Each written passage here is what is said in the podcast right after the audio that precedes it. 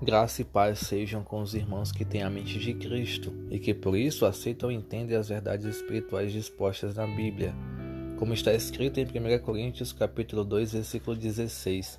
Pois quem conhece a mente do Senhor que o possa instruir? Nós, porém, temos a mente de Cristo. Todo aquele onde o Espírito da verdade habita tem a mente de Cristo. No entanto, algumas pessoas não entendem o que isso significa e acabam tirando do contexto esse versículo, onde Paulo fala sobre a sabedoria humana e a sabedoria divina. Essas pessoas usam esse versículo como base para, até com fé, declarar que não esquecerão de algo porque têm a mente de Cristo, ou que aprenderão tal coisa porque têm a sua mente.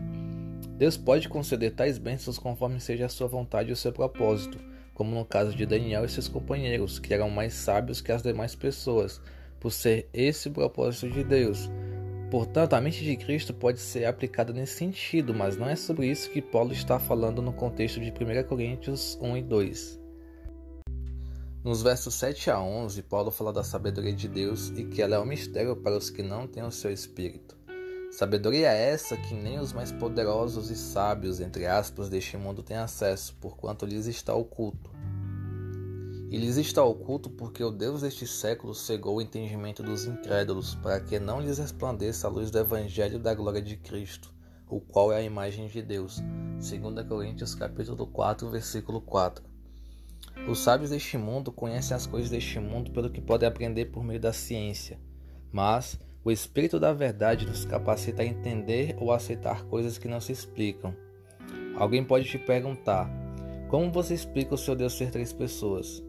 Como você explica que o mula falou ou qualquer dos milagres de Jesus? Ou Josué orar e o sol parar? Ou Moisés abrir o mar? Essas histórias não são apenas histórias. Se elas estão na Bíblia, são verdades.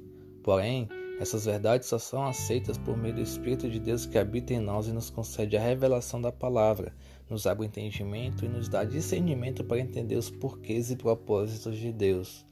Com isso, entendemos um pouco do que Paulo quis falar com essa passagem e qual o seu contexto. Ela fala sobre discernirmos e aceitarmos as coisas espirituais por meio do Espírito da Verdade, que o mundo não pode receber.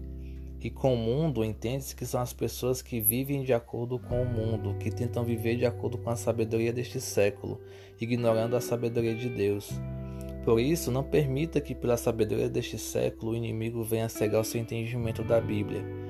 Não estou dizendo para ignorar o conhecimento de tudo, mas conheça tudo o que for possível e retenha o que é bom, o resto descarte. E se relacione com o Espírito da Verdade, para que a absoluta e infalível verdade de Deus seja entendida e vivida com convicção.